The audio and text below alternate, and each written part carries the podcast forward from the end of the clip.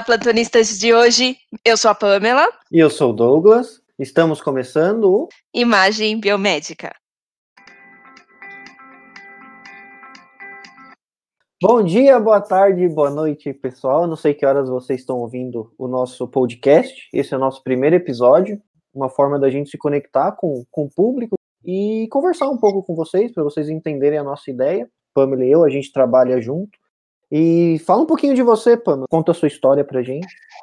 Olá, pessoal. O objetivo desse canal é compartilhar informações com credibilidade. Então, a nossa ideia é discutirmos artigos científicos publicados, principalmente na área de imaginologia, que é a nossa área de atuação, né, trazer profissionais para entrevistas e trocas de experiências e a gente está fazendo com muito carinho, espero que todos gostem. Então, se vocês gostarem, podem seguir a gente no canal. É, e a, a ideia, né, Pamela, a gente, como a gente trabalha com, com imagem, vai ter muito conteúdo de imagem, mas é, a gente quer criar um conteúdo para vocês que estão escutando a gente. Então, a gente tem o um Instagram, segue a gente no Instagram, manda perguntas, mandem temas para a gente, não só de imagem, mas do que vocês quiserem.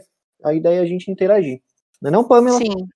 É isso mesmo. Vocês serão os nossos produtores. Então, a ideia, como o Douglas disse, é que a gente é, siga uh, as sugestões vindas de vocês para a gente poder é, desenrolar e discutir em cima dessas dúvidas e tudo mais. Nós já temos, é claro, uma experiência com algumas dúvidas assim frequentes das pessoas e a nossa ideia também é trazer para vocês de uma maneira mais é, fácil de compreensão e, enfim, acho que esse é o nosso objetivo principal, né, Douglas? Conta um pouco da, da sua história, como que você começou? Eu sei que você se formou na São Camilo, né? Sim, nós nos formamos na São Camilo, né? então eu fiz o curso de biomedicina, me formei em 2011 no Centro Universitário São Camilo, né? No primeiro ano de faculdade eu fiz estágio é, em iniciação científica na Unifesp, em parasitologia com tripanosoma cruzi, lembra? Doença de Chagas, triatoma infestans. Né? é o famoso barbeiro, né? Então lá nós estudávamos uma molécula glicoproteica de superfície do parasita e a sua interação com a mucina gástrica nos casos de infecção oral.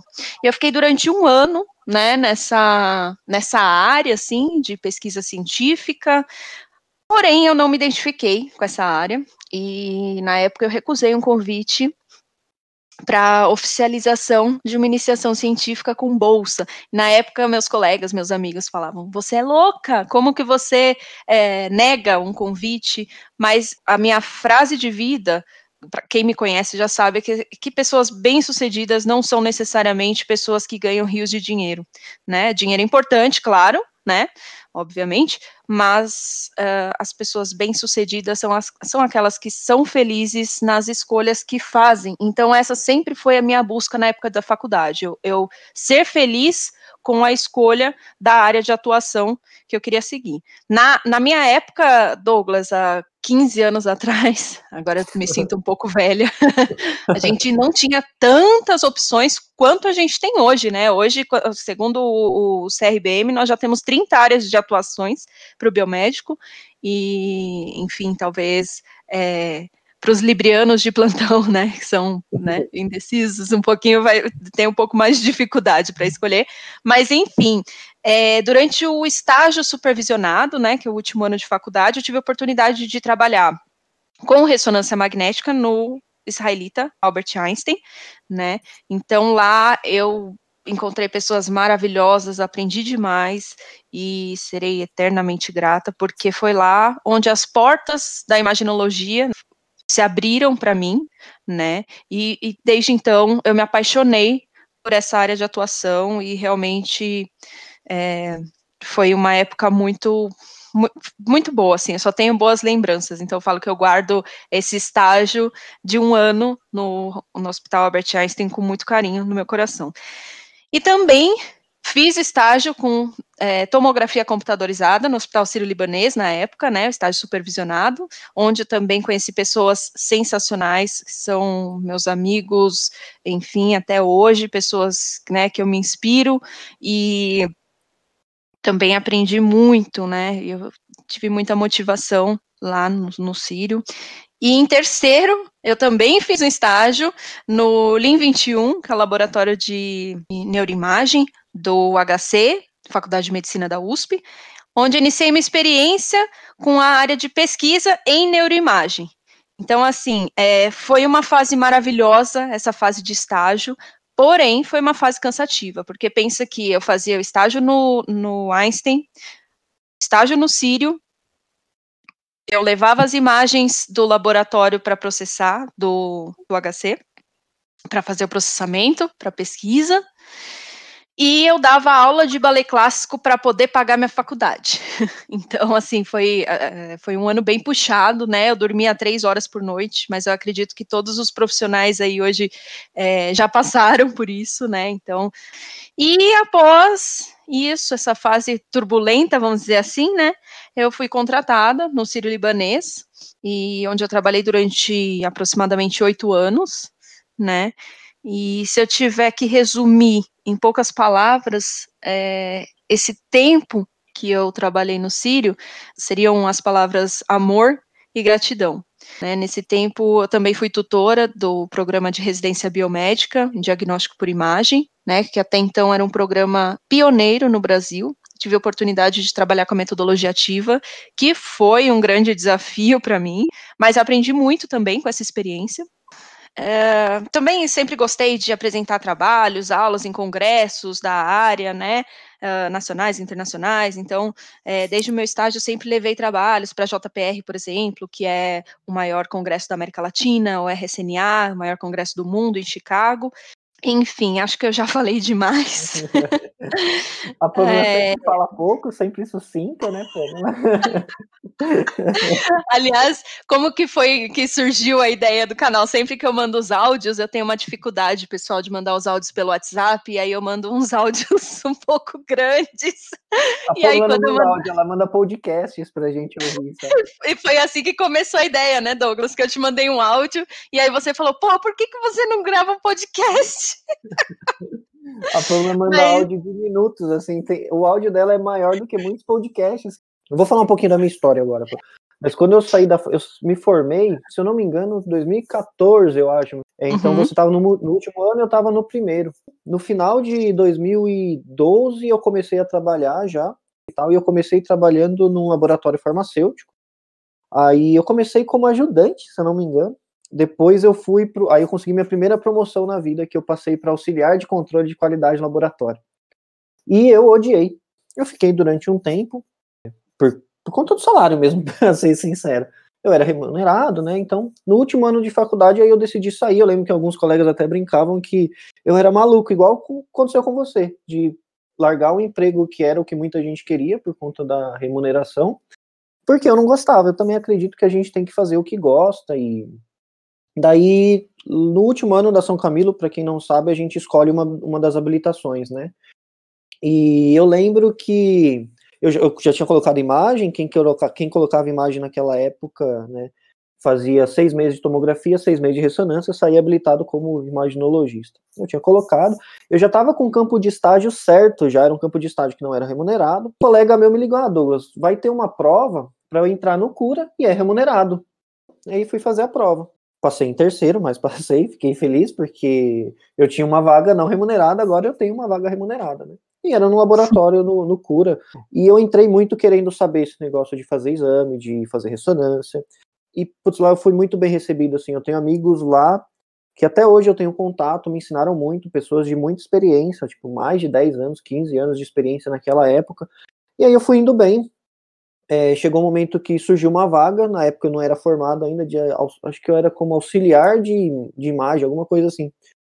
Daí eu comecei a trabalhar, já, já fazia ressonância na época, fazia quando eu fui registrado eu já não estava fazendo mais a rotina de tomografia, eu fazia só pós-processamento de imagem para o time de cardiologia do, do serviço.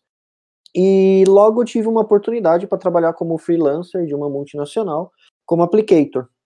E comecei a trabalhar sempre fui muito tímido, assim, e quando me chamaram eu fiquei muito assustado, porque eu ia começar no emprego que muita gente queria, que era um emprego de, de applicator. Eu fui contratado porque eu falava espanhol, e aí eu comecei a trabalhar como freelancer para uma multinacional. primeiro no Brasil, aí conforme fui ganhando experiência, aí fui para América Latina, comecei a ter experiência na América Latina. Chegou o um momento que eu queria buscar novas coisas, né, novos ares assim, queria novas experiências. E aí eu decidi de novo largar tudo, que era um emprego que muita gente queria, e fui para o Canadá estudar inglês. Fiquei alguns meses lá no, no Canadá estudando inglês, procurando aperfeiçoar isso, porque eu sempre achei bastante importante. E você também ficou no Canadá um tempo, né, Pamela? Sim, Douglas, é verdade. Ah, foi uma experiência indescritível, não tenho o que falar, foi maravilhoso esse intercâmbio, acho que fez toda a diferença aí para mim também. Eu não conheço ninguém que não gostou do Canadá. Todo mundo que foi do Canadá gostou. Eu, eu Sim, também adorei o é Canadá. Tive uma experiência incrível lá, conheci pessoas incríveis. E quando eu fui para o Canadá, eu fui aprovado num programa de, do INSPER, de um Certificate in Healthcare Management. E lá eu tive a oportunidade né, de participar do processo seletivo do mestrado na UFT, que é a Universidade of Toronto. Depois a gente vai conversar sobre como que é a vida do biomédico fora do Brasil. A gente já tem algum um roteiro. fiz a entrevista, fizeram análise de currículo, fui aprovado no processo, mas eu só poderia começar a usufruir do, dos benefícios, né, que era moradia, alimentação e ajuda de custo, na próxima turma, que seria a turma de inverno, se eu não me engano. E isso demoraria mais uns quatro, cinco meses. E aí eu já não tinha mais dinheiro para ficar lá todo esse tempo. Falei, ah, vou voltar para o Brasil e, e vou fazer o curso do, do INSPER. E ia tentar mudar de área completamente e me testar numa área nova. Então eu voltei, consegui um emprego como especialista clínico também, só que em gastro, era especialista clínico em eletrocirurgia endoscópica. E aí eu fiquei um ano nisso, gostei, era muito interessante. Vi que não, no final das contas, não era muito para mim. E comecei a cursar o, o Certificate in Healthcare Management, mas vi também que eu não gosto muito de business. E aí, no meio disso tudo, surgiu a oportunidade de voltar para a empresa que eu tô hoje, né? Mas agora como parte da equipe como Clinical Application Specialist em CTs. E fala um pouco da sua experiência profissional, né? Você tinha parado indo para o Canadá e depois. Nossa, muito legal a sua história também, Douglas. É, acho que já, já sabia, mas não sabia de tudo que você comentou aqui hoje. Achei bacana. Parabéns pela sua trajetória. E assim, é, realmente eu também fui em busca de aprimoramento do meu inglês. Eu mandei um dos meus trabalhos para a RCNA, como eu disse, é o maior congresso né, de radiologia do mundo, e ele é feito em Chicago. Né? Então, assim, eu já tinha uma noção de inglês, eu já tinha feito na minha infância, né, aulas de inglês. Só que esse trabalho foi selecionado para press release. E o que, que é isso? Ele é a, o lançamento na, na imprensa. Então, eu precisava dar entrevistas para repórteres de diversos é, estados, né, cidades dos Estados Unidos. Como que eu vou resolver isso, né? O meu inglês não é, é fluente o suficiente para, né, tá dando entrevistas por aí. E aí foi aí que eu decidi fazer o meu intercâmbio no Canadá, né? Então foi mais mesmo focado para essa apresentação e tudo mais. Inclusive hoje, né, eu ainda sou pesquisadora da Santa Casa de Misericórdia em parceria com o HC, Faculdade de Medicina na USP. E o meu projeto é baseado nas alterações cerebrais de crianças e adolescentes obesos. E atualmente eu também trabalho numa empresa multinacional, acho que eu não cheguei a comentar, né, na mesma empresa que o Douglas, como especialista de tomografia computadorizada, uma empresa que me faz crescer e me faz aprender a cada dia. É, hoje a gente queria apresentar um pouco da gente, um pouco do canal. Como a gente falou, a gente quer trazer informações para vocês. Então é muito importante que vocês sigam a gente no Instagram. A gente vai postar algumas coisas de forma periódica. É, não temos grandes experiências em fazer podcast, mas garanto que a intenção é ótima, assim, a gente vai fazer o que a gente sabe, que é ensinar, trazer informação, procurar informação e procurar a melhor forma de passar isso para vocês. Mas é, é, como eu disse no início, a informação com credibilidade, porque hoje em dia a gente sabe da facilidade, né, dessas trocas de informações que a gente tem, essas informações digitais. Então, assim, qualquer pessoa pode entrar, fazer um canal e começar a falar sobre determinado assunto, né? Então, assim, o nosso objetivo uhum. não é só trazer o assunto, mas também, é, de fato, a gente vai trazer o que realmente a gente tiver certeza, o que tiver publicado Exato. em literatura de confiança.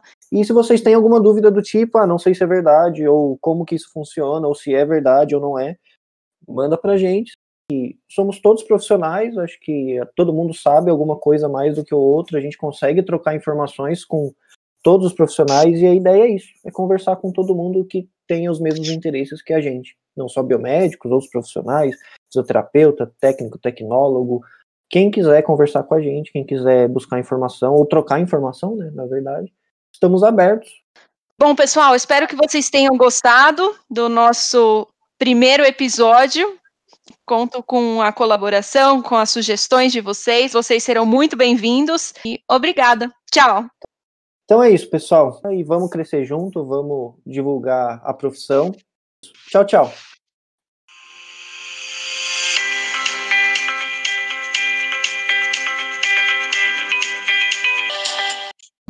Dois, três e já. Ui, errei a música.